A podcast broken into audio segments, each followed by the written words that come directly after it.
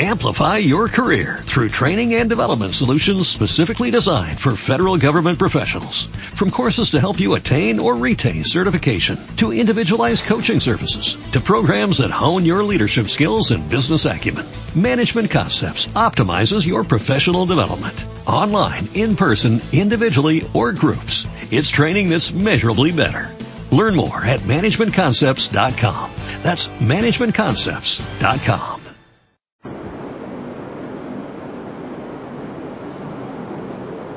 Les saludo la paz del Señor a todos los hermanos. Los bendiga en esta noche que podemos estar reunidos en su presencia y compartir su palabra. Vamos a abrir nuestras Biblias en el libro de Efesios, en el capítulo 3.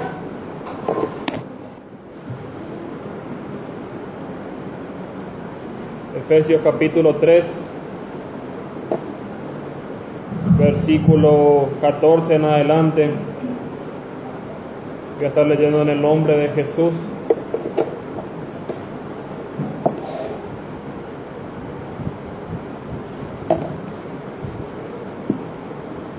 Dice la palabra del Señor, por esta causa doblo mis rodillas al Padre de nuestro Señor Jesucristo, del cual es nombrada toda la parentela en los cielos y en la tierra, que os dé, conforme a la riqueza de su gloria, el ser corroborados con potencia en el hombre interior por su espíritu, que habite Cristo por la fe en vuestros corazones, para que arraigados y fundados en amor, podáis bien comprender con todos los santos cuál sea la anchura y la longura y la profundidad y la altura, y conocer el amor de Cristo que excede a todo conocimiento, para que seáis llenos de toda la plenitud de Dios.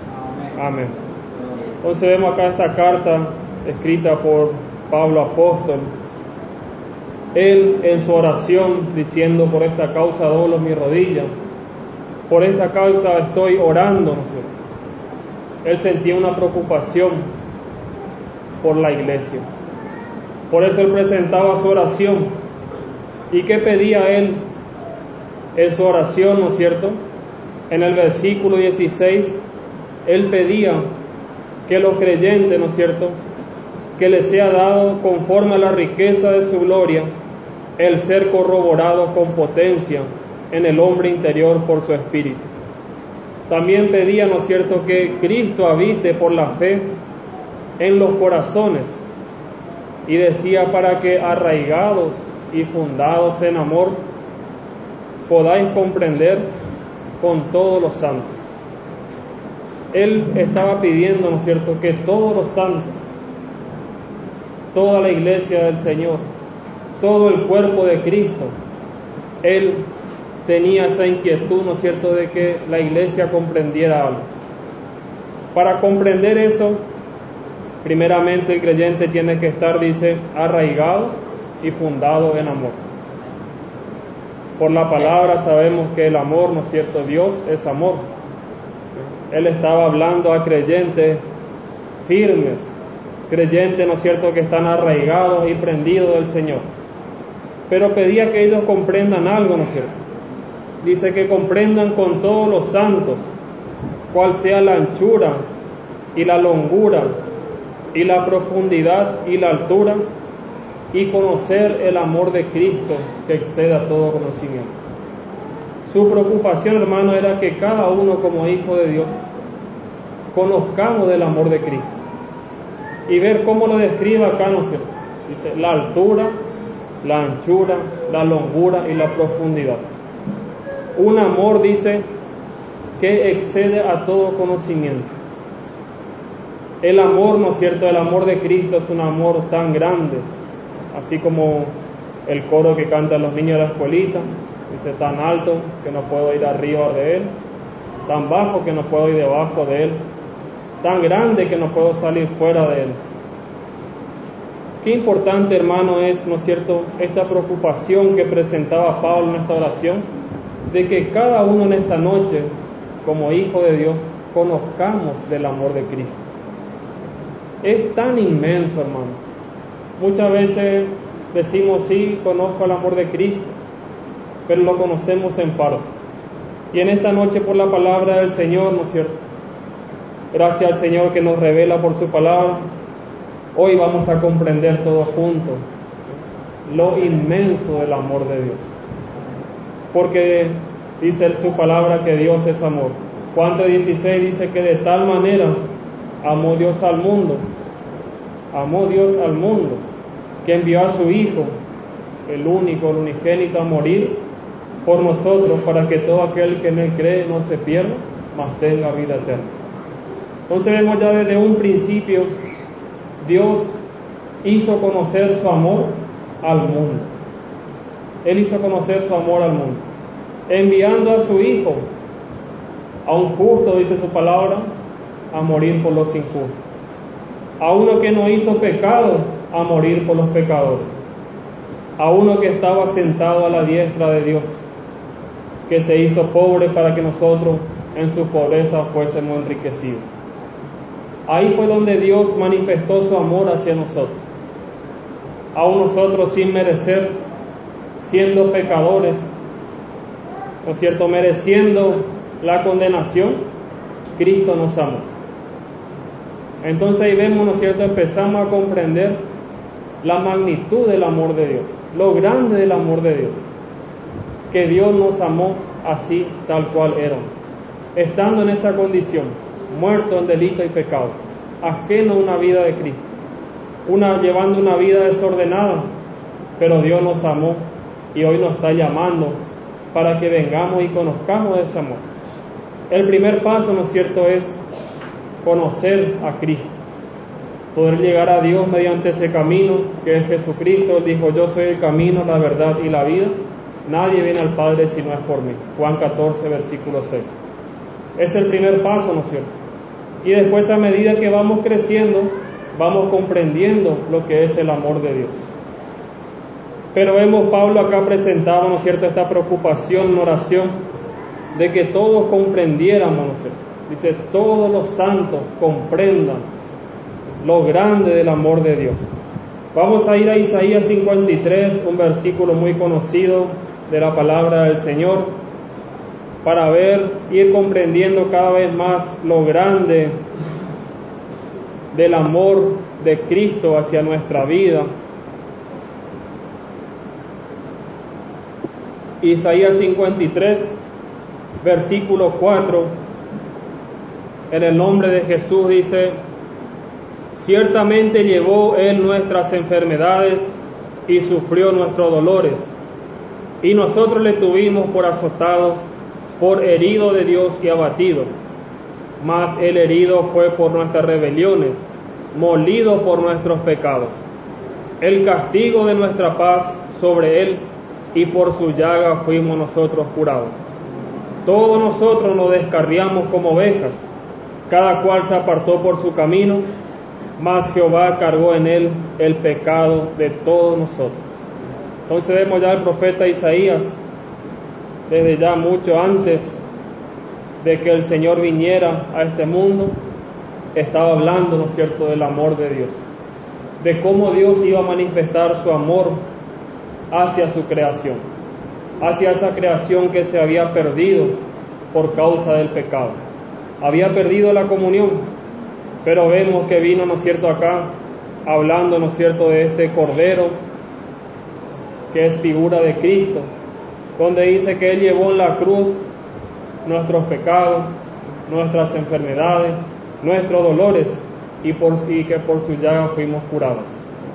Ahí Dios estaba manifestando su amor, Cristo, su Hijo, manifestando su amor hacia nosotros haciendo una obra perfecta, llevando todo lo que el pecado introdujo en nuestra vida, porque la enfermedad, los dolores es consecuencia del pecado, pero el Señor ahí estaba haciendo su obra de amor por nosotros. Y acá vemos una obra perfecta. Ahora vamos a ver qué demanda el Señor para nuestra vida, ¿no es cierto? Para lo que hemos conocido ese amor. Vamos a ir al Evangelio de Juan, en el capítulo 13.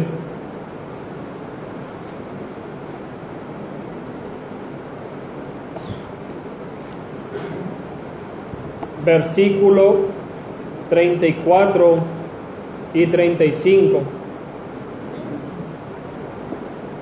Dice la palabra del Señor, un mandamiento nuevo os doy, que os améis unos a otros. Como os he amado, que también os améis los unos a los otros. En esto conocerán todos que soy mi discípulo, si tuviere amor los unos con los otros. Entonces de esa misma manera, ¿no es cierto?, que Dios manifestó su amor hacia su vida, hacia mi vida. Ese amor, ¿no es cierto?, con que Dios me amó, tiene que manifestarse en mí, hacia mi hermano. Por eso dijo el Señor, Él le da un mandamiento nuevo. ¿Cuál era ese nuevo mandamiento? Que nos amemos unos a otros. Que nos amemos unos a otros. Vamos a ver, hermanos, cuán importante es esa manifestación del amor en la iglesia del Señor. Dice, en esto conocerán todos que soy mi discípulo, si tuviere amor los unos con los otros. En eso el mundo va a conocer que somos discípulos, alumnos de Cristo, si se manifiesta ese amor los unos con los otros. Pero vemos que el enemigo, ¿no es cierto?, está en contra de toda la obra de Dios. Dios quiere que ese amor se manifieste en mi vida, que yo ame a mi hermano, a mi hermana, no a mi hermano fiel solamente, a ese hermano que se consagra, sino a ese hermano también que le está costando comprender del camino del Señor. Ese hermano que aún todavía eh, está perdido en el pecado. Ese hermano que aún todavía no está comprendiendo, ¿no es cierto?, conociendo el camino del Señor.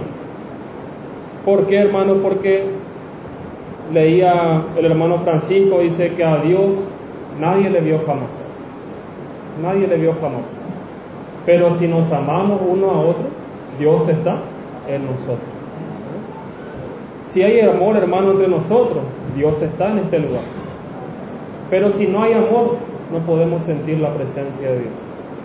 Por eso es importante esta manifestación del amor, este nuevo mandamiento que el Señor dio a su discípulo, ¿no es cierto? para que cumpliese que tuvieran, dice, amor los unos con los otros. Vamos a ver un ejemplo de esta manifestación en el libro de Hechos, en el capítulo 21. Vamos a ver este amor manifestado en un hermano.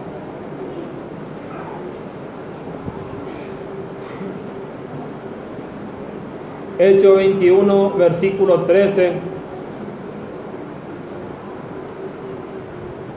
Vemos, ¿no es cierto?, en todo este capítulo, en el anterior, el Espíritu Santo dando testimonio sobre la vida de Pablo, qué tribulación, cadena y cárceles le esperaban en Jerusalén.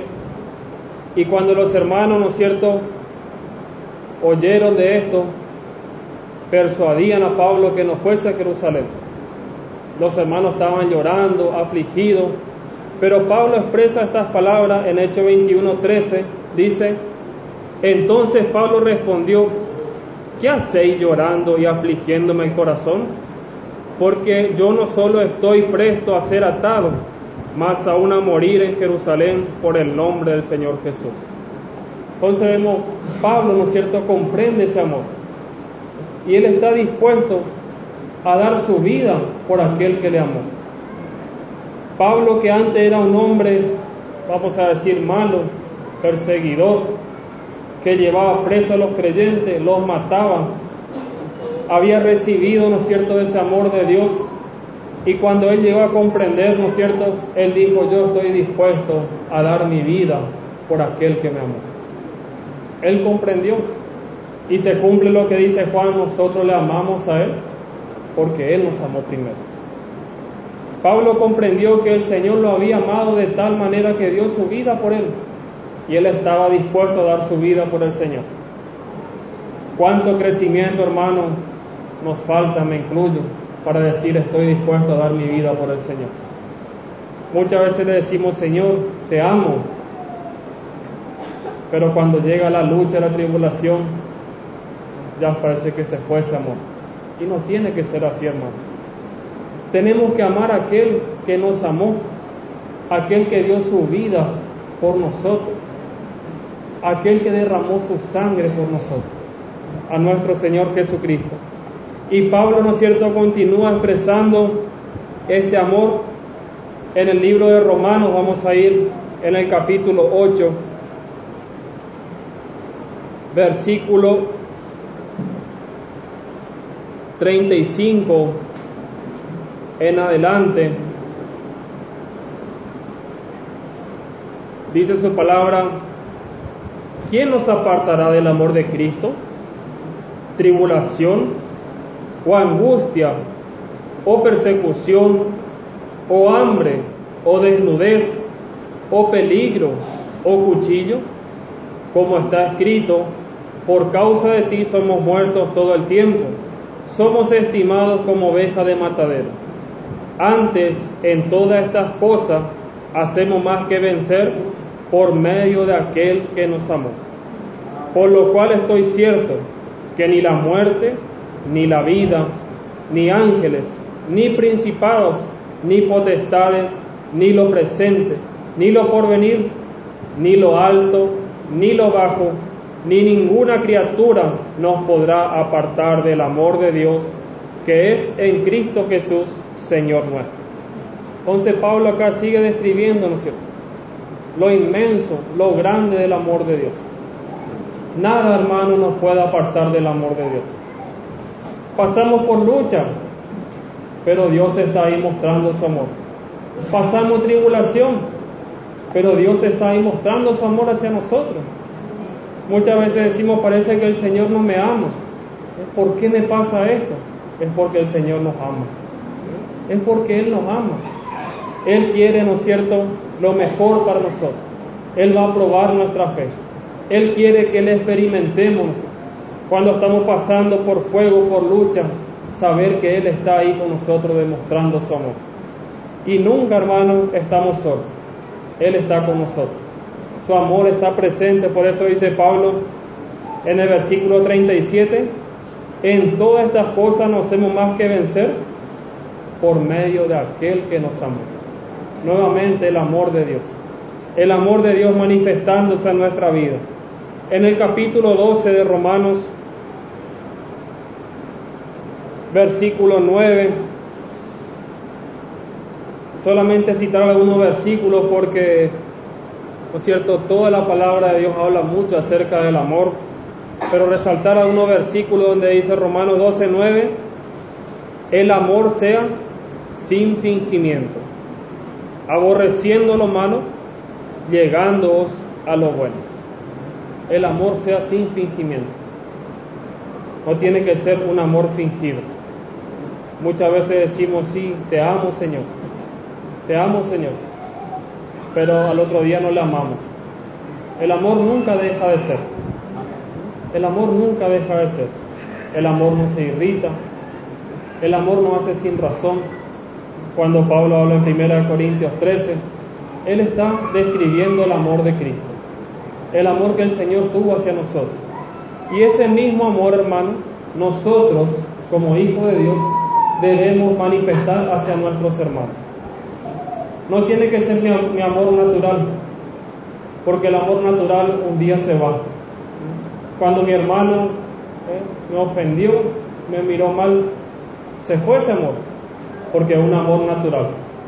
Por eso mi hermano vemos muchos hogares destruidos. ¿Por qué? Porque dice, ¿qué pasó? Se fue el amor, dice. No, el amor nunca estuvo ahí, porque Dios nunca estuvo ahí. Porque si está Dios, Dios es amor y el amor nunca se va. Qué importante, hermano, ¿no es cierto?, comprender la plenitud, la grandeza, la profundidad, la altura, lo grande que es el amor de Dios hacia nuestra vida.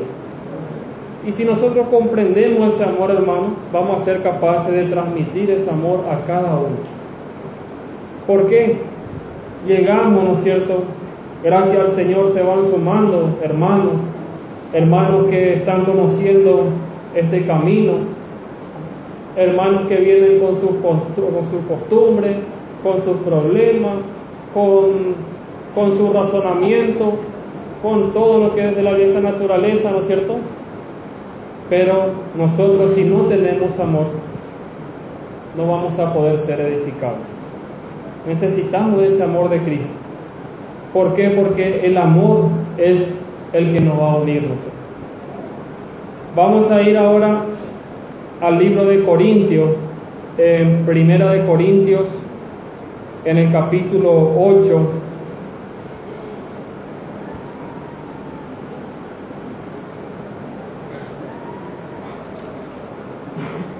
Primera de Corintios 8, versículo 1,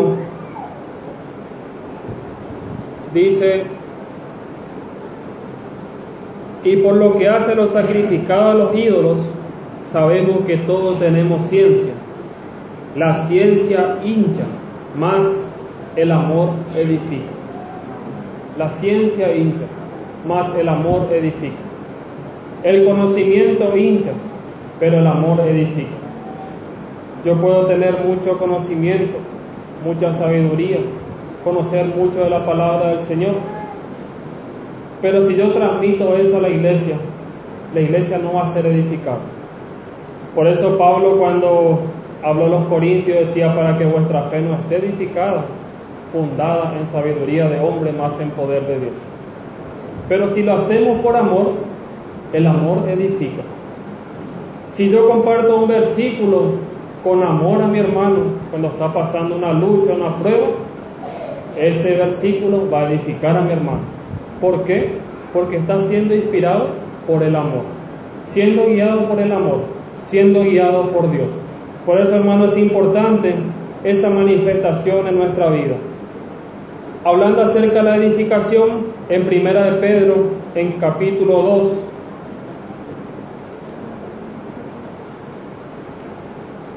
Primera de Pedro, capítulo 2, versículo 5. Dice la palabra del Señor, vosotros también como piedras vivas, sed edificada una casa espiritual y un sacerdocio santo para ofrecer sacrificios espirituales agradables a Dios por Jesucristo. Entonces nosotros como piedras vivas estamos siendo edificados. Ha de ser, ¿no es cierto?, muy difícil edificar con materiales que tengan vida, ¿no es? Muchas veces cuando trabajamos la construcción y usamos mal el hilo, la plomada, nuestra pared se nos tuerce, se nos va de un lado a otro. Y le echamos la culpa al ladrillo muchas veces y el ladrillo no se movió del lugar porque no tiene vida. Pero nosotros estamos siendo edificados como piedras vivas. Por eso habla, ¿no es cierto?, de que cada uno tenemos nuestro pensamiento, nuestro razonamiento, nuestra forma, ¿no es cierto?, por ahí de interpretar la escritura a nuestra manera, de tomar un versículo y llevarlo a cabo a la manera que a mí me parece. De muchas maneras, pero estamos siendo edificados. Pero lo importante es que cada uno como hijo de Dios tenemos que ser edificados a la manera de Dios. Dios no está tomando a uno, está tomando nuestra vida y está haciendo un edificio. Está haciendo un edificio de nosotros. Pero hay algo que nos une ahí. Hay una mezcla poderosa que se llama el amor. Esa es la que nos va a unir. Si no tenemos amor, hermano, no vamos a poder ser edificados. Qué importante es, hermano, esta manifestación en nuestra vida. Ahora vamos a ir al libro de Filipenses en el capítulo 1.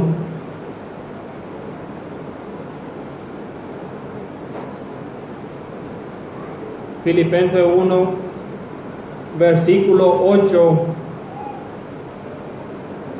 al 10 dice, porque Dios me es testigo de cómo os amo a todos en las entrañas de Jesucristo. Y esto ruego que vuestro amor abunde aún más y más en ciencia y en todo conocimiento, para que discernáis lo mejor, que seáis sinceros y sin ofensa para el día de Cristo. Entonces vemos nuevamente a Pablo expresando su preocupación, ¿no cierto? para que los creyentes comprendan el amor. Cada día más comprender ese amor de Cristo. El amor de Cristo no es algo, hermano, que lo vamos a comprender en un tiempo muy corto, ¿no sino que día a día vamos a ir viendo la inmensidad de su amor. El día a día nos va a revelar su amor a través de su palabra, a través de su Espíritu Santo. En el libro siguiente, en Colosenses, en el capítulo 3, versículo 14, hay un consejo a la palabra del Señor diciendo, y sobre todas estas cosas, vestidos de amor, la cual es el vínculo de la perfección. Necesitamos, hermanos, ser vestidos de ese amor, ser vestidos del amor de Cristo. Pero para eso también necesitamos, hermanos, experimentar cada uno como hijo de Dios individualmente la llenura del Espíritu Santo. Si el Espíritu Santo llena nuestra vida, va a haber manifestación de el fruto del Espíritu, como habla Pablo al libro de Gálatas capítulo 5. Y este fruto del Espíritu empieza nombrando un componente. ¿Cuál es? El amor. Primero que nombra es el amor.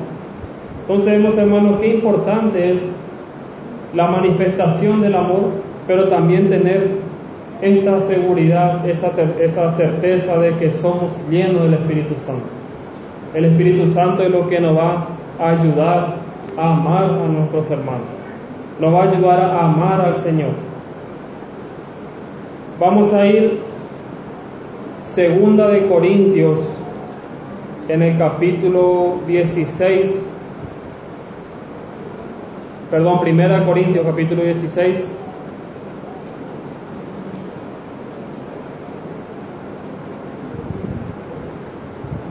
Versículo 24, Pablo termina su carta diciendo, mi amor en Cristo Jesús sea con todos vosotros. Amén. Él quería, hermano, ¿no es cierto?, que en los creyentes, en los hijos de Dios, se manifieste ese amor de Dios. Ahora hemos visto, ¿no es cierto?, de, de qué manera cuán grande es el amor de Dios hacia cada uno de nosotros. Lo grande, la inmensidad del amor de Dios. Ahora la pregunta que nos hacemos es, y que yo me hago, ¿yo estoy amando al Señor? ¿Estamos amando al Señor? En el Evangelio de Juan 21, cuando el Señor aparece a sus discípulos, Él le habla a Pedro y le pregunta a Pedro, Pedro, ¿me amas? Sí, Señor, yo te amo. Pasado un rato le vuelvo a preguntar, Pedro, ¿me amas? Sí, Señor, yo te amo. Y hay una tercera vez donde el Señor le pregunta, Pedro, ¿me amas? Y le dice Pedro, Señor, tú conoces todas las cosas, tú sabes que te amo. Muchas veces, hermano, esta pregunta en nuestra vida el Señor nos pregunta, hermano, hermana, ¿me amas? Pasado el tiempo, años, meses, nos vuelve a preguntar, ¿me amas? Y en esta noche está preguntando, ¿eh? hijo, ¿me amas? ¿O ese amor que tienes hacia mí se ha enfriado? ¿O ese amor que tienes hacia mí se ha perdido? ¿O ese amor se ha convertido en una religión, en una costumbre? No tiene que ser así, hermano. El amor de Cristo tiene que manifestarse siempre en nosotros. Nosotros tenemos que amar al Señor en todo momento. Cuando estamos pasando por buenos momentos y cuando estamos pasando por malos momentos. Decirle, Señor, yo te amo. Señor, yo te amo. Porque Él nos ama, hermano, en todo momento. Y nosotros muchas veces somos ingratos con el Señor. No devolvemos ese amor al Señor ese amor que Él tiene hacia nosotros. Juan, ¿no es cierto?, habla mucho acerca del amor, dice, si alguno viera a su hermano tener necesidad y cerrar en sus entrañas, ¿cómo está el amor de Dios en él? Hace esta pregunta. ¿Cómo yo puedo manifestar ese amor? ¿Eh? Retribuir ese amor que Dios me ha dado a mí, amando a mi hermano. Dice que si alguno no ama a su hermano al que ve, ¿cómo amará a Dios a quien no ve? Entonces, hermano, vemos qué importante es esa manifestación del amor de Dios hacia nuestra vida. En el Evangelio de Juan, en el capítulo 14,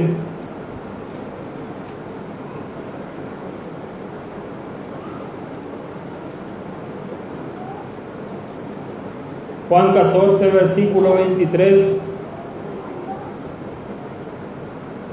dijo el Señor, respondió Jesús y díjole, el que me ama, mi palabra guardará, y mi Padre le amará, y vendremos a él y haremos con él morada. Entonces, hermanos, si amamos al Señor, ¿cuánto aman al Señor en esta noche? ¿Y cómo se va a manifestar ese amor? Guardando la palabra del Señor. Decirle, Señor, ¿eh? yo quiero amar a mi hermano, a mi hermana, a todos mis hermanos, así como tú me amaste a mí. Sin mirar ¿eh? todo lo que había en mi vida, sino que yo aprenda a mirar, ¿no es cierto?, que ese hermano fue comprado con el mismo precio con que tú me compraste a mí, con la sangre de Cristo. Porque Dios, hermano, no nos mira así como nosotros nos miramos. Nosotros nos miramos con los ojos naturales y veo defectos, veo virtudes, veo esto, veo lo otro. Pero Dios nos mira a través de la sangre de Cristo. Y ahí nos ve que cada uno somos hijos de Dios que fuimos comprados con precio de sangre. Que el Señor bendiga.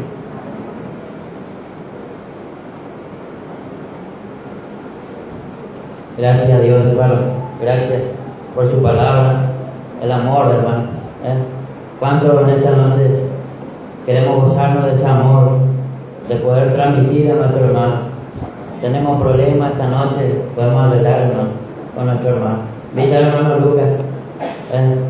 Hermano Lucas tiene una canción, si ama a tu hermano, ¿eh? abraza a tu hermano. ¿eh? Vamos a ver esta noche, hermano, ese, ese amor, pero que no sea un ratito, que sea para toda la vida. Amén. Gloria a Dios. Después de esta alabanza, hermano, vamos a estar orando por las necesidades, por aquel que tiene necesidad, peticiones, vamos a estar orando. Amén.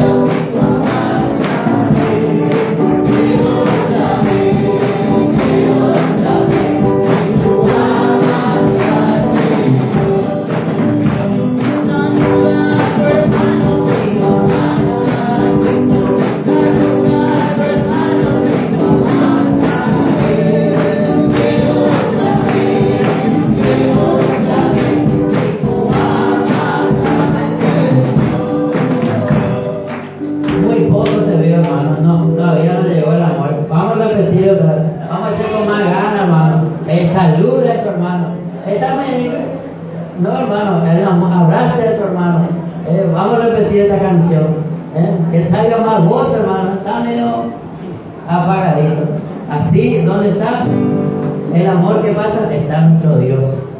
Gracias, hermano.